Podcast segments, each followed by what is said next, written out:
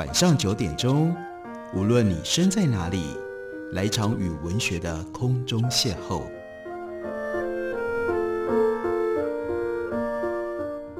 杨照谈书，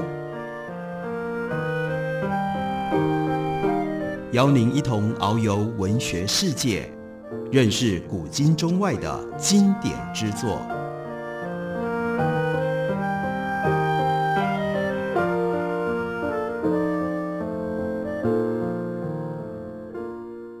各位听众朋友，大家好，欢迎收听杨照谈书。本节目为台北广播电台 FM 九三点一，每个星期一到星期五晚上九点为大家播出。我是杨照。在今天的节目当中，要为大家介绍的是张大春的最新散文集《我的老台北》。张大春他曾经在台湾的小说史上面写过一些非常重要的经典的作品，在之后的这几年，他把他的用心跟他的时间放在传统的诗词上面。还有花了很多的时间，成为一位非常杰出的书法家，以至于好像跟现代的一般的文学作品、文学创作有了脱节。不过，在我的老台北这本书里面，他充分显现出来，他其实拥有一个非常敏感的散文家的心灵。他的散文有一种特别迂曲的风格，这种迂曲的风格，一方面引人入胜，但另一方面又要求读者必须用更深刻的思考。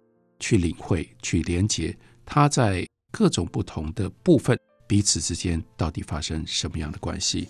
我的老台北带有非常高度的怀旧的色彩，这是一个回忆性的散文，所以他在讲的是前面一个世代曾经存在过的人跟事，因而中间经过了三四十年的时间，那如何跟当下现在的读者沟通呢？这中间就有世代之间的差异。所以在次序里面，标题叫做《看见那片寂静》。张大春其实是用山里面凌晨的鸟声来作为这本书非常核心的一个 metaphor，用这种象征的方式来交代他到底怎么看待过去的老台北跟现在住在台北或住在台湾的新一个世代的人中间会发生什么样的关系。表面上看起来，他只是在交代这些文字。是在什么样的状况、什么样的条件底下写下来的？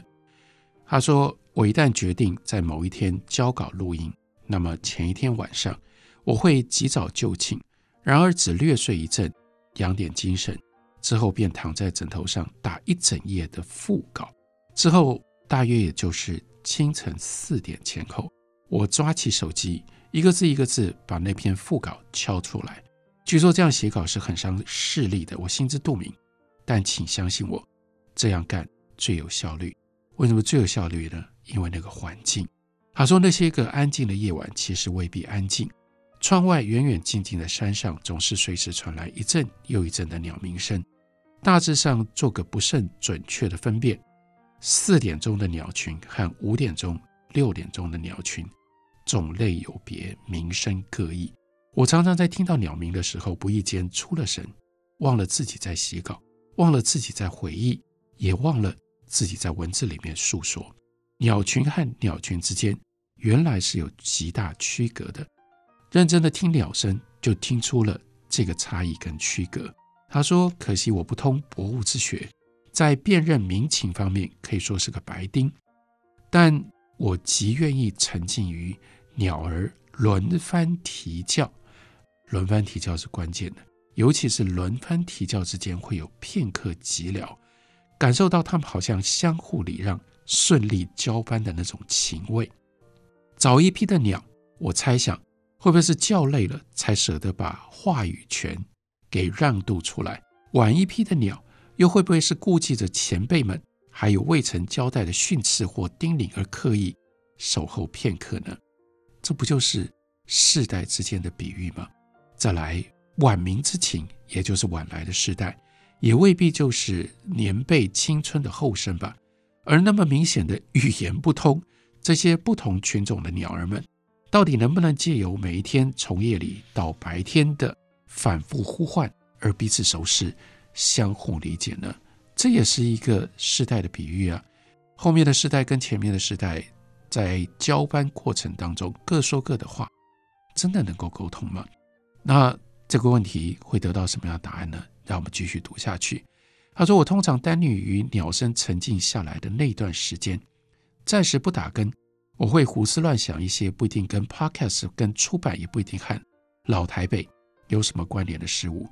在一整片连天连地，连手机屏幕也沉暗下来的黢黑当中，我预习着以后必然有一天会来到，而我什么也看不见的生命的情境，随即感觉平静。这里他有两个线索。”一个线索是告诉我们，那段时间刚好因为他的眼睛白内障的关系吧，出了问题，无法对焦，所以对于自己的视力终有一天可能会失去，会有特别敏感的一种投射跟想象。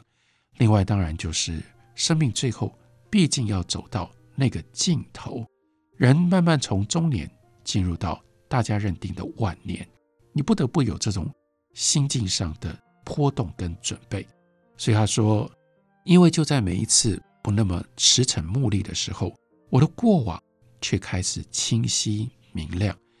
当你看不清楚当下现实，当你越来越不知道你的未来在哪里的时候，你的过去就会回来，就会越来越清楚。这也就是我的老台北这本书最重要的一种情趣。一个人不是单纯只是回忆，而是到了这样一种状态。他跟现实之间有了新的关系，他对现实越来越模糊，现实感觉上越来越属于下一个时代、新的时代。所以这个时候对他而言，他曾经走过的那样的一个年代，他曾经有过的回忆，变得反而越来越清楚，不是随着时间而变模糊，而是随着新的阶段而有了新的清晰的意义。那些我早以为被岁月冲刷无遗的生命世界。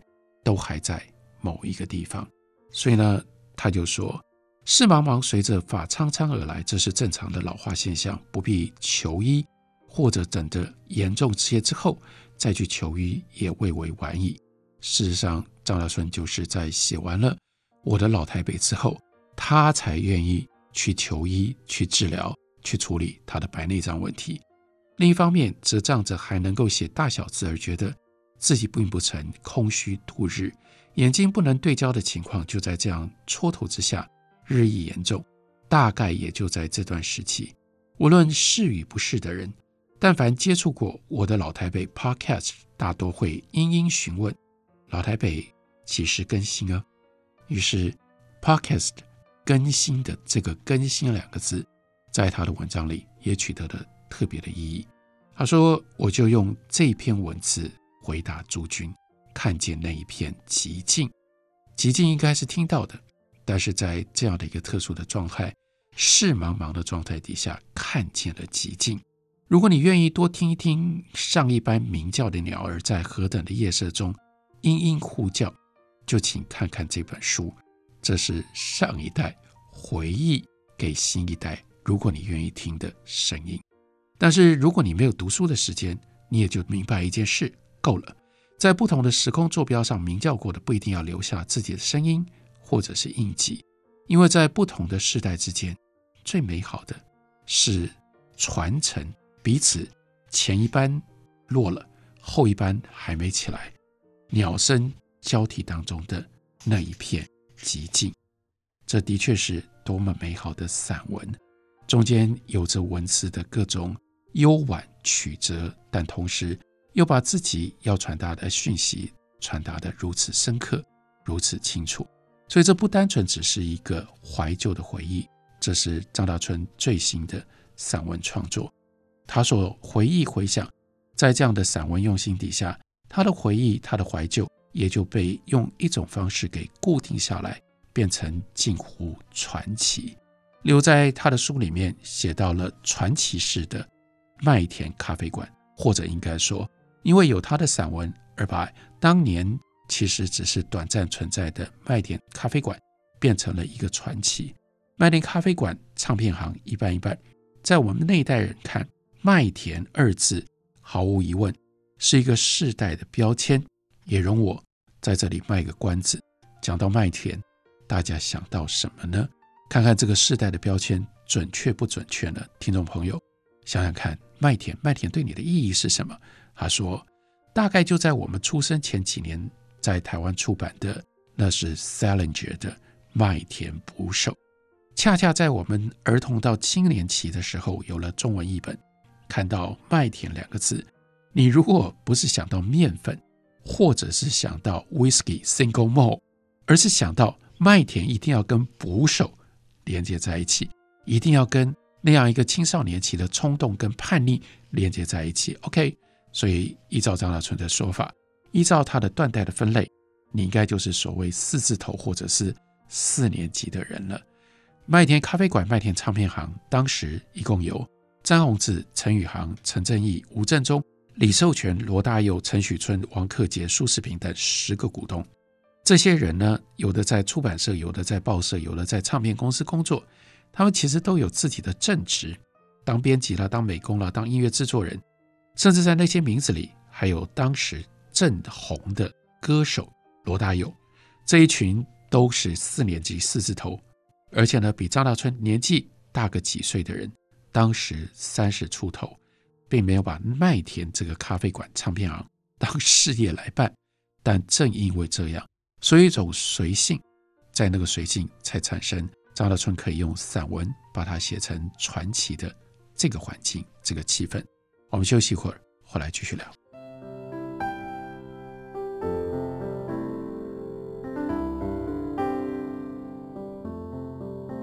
听见台北的声音，拥有颗热情的心，有爱与梦想的电台，台北广播 FM 九三点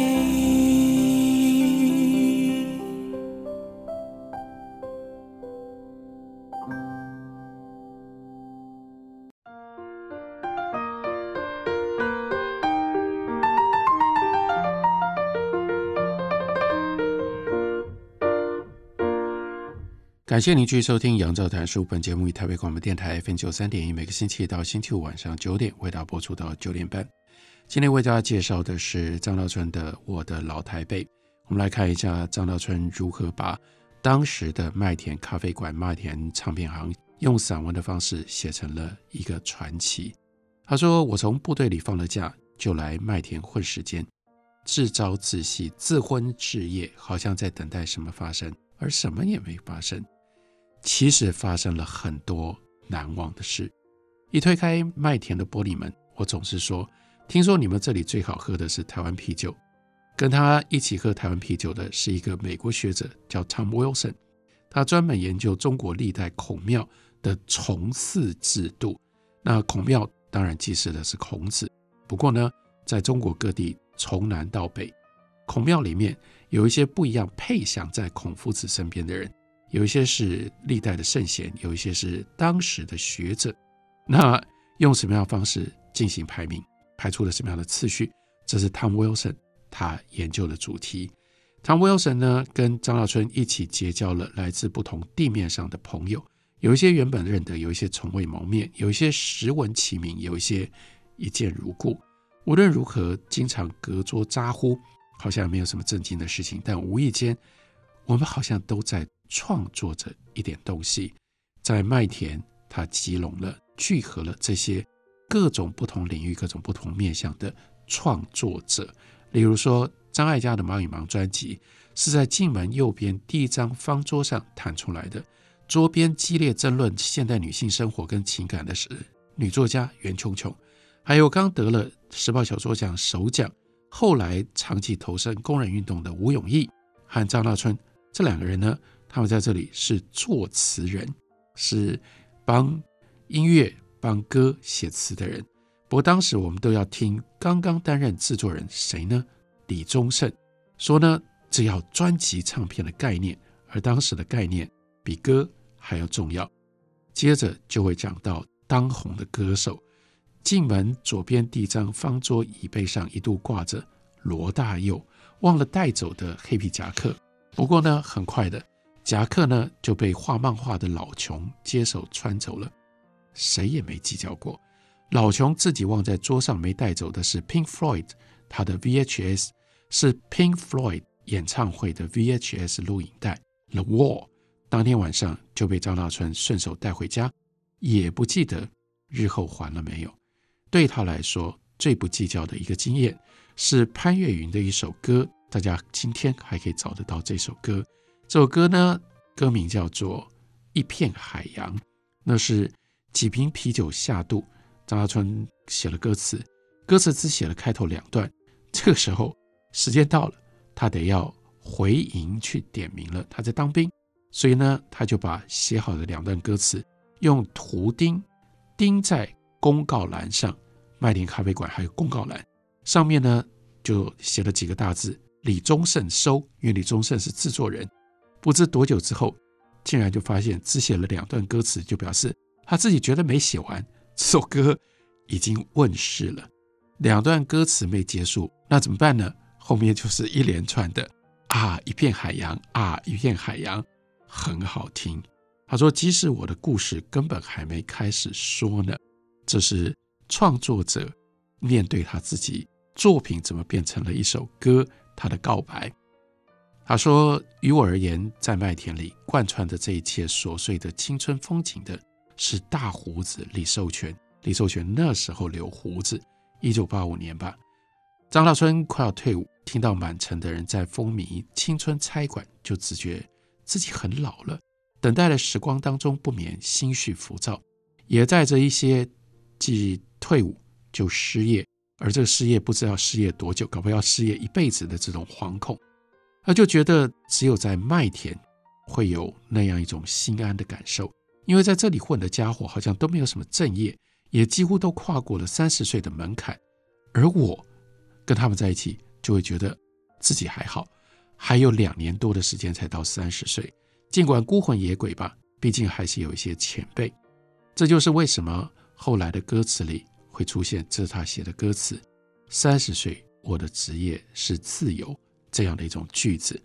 那那个时候，导演万人在拍《超级市民》，大家也可以找得到《超级市民》这一部在台湾新电影运动当中相当重要的一部作品。李寿全呢，负责音乐跟主题曲。李寿全也不顾在这个之前，李宗盛叫张大春写歌词。他只写了半首歌就交卷，这个前科很认真的在麦田最里面的一张桌子，明白的、认真的跟张大春说：“你要先听一下 Bruce Springsteen。”哇，因为在前一年美国这是摇滚音乐上面大事，那是 Madonna 出了 Material Girl，这是当年最重要、最重要、最畅销的一首曲子。可是呢，Bruce Springsteen。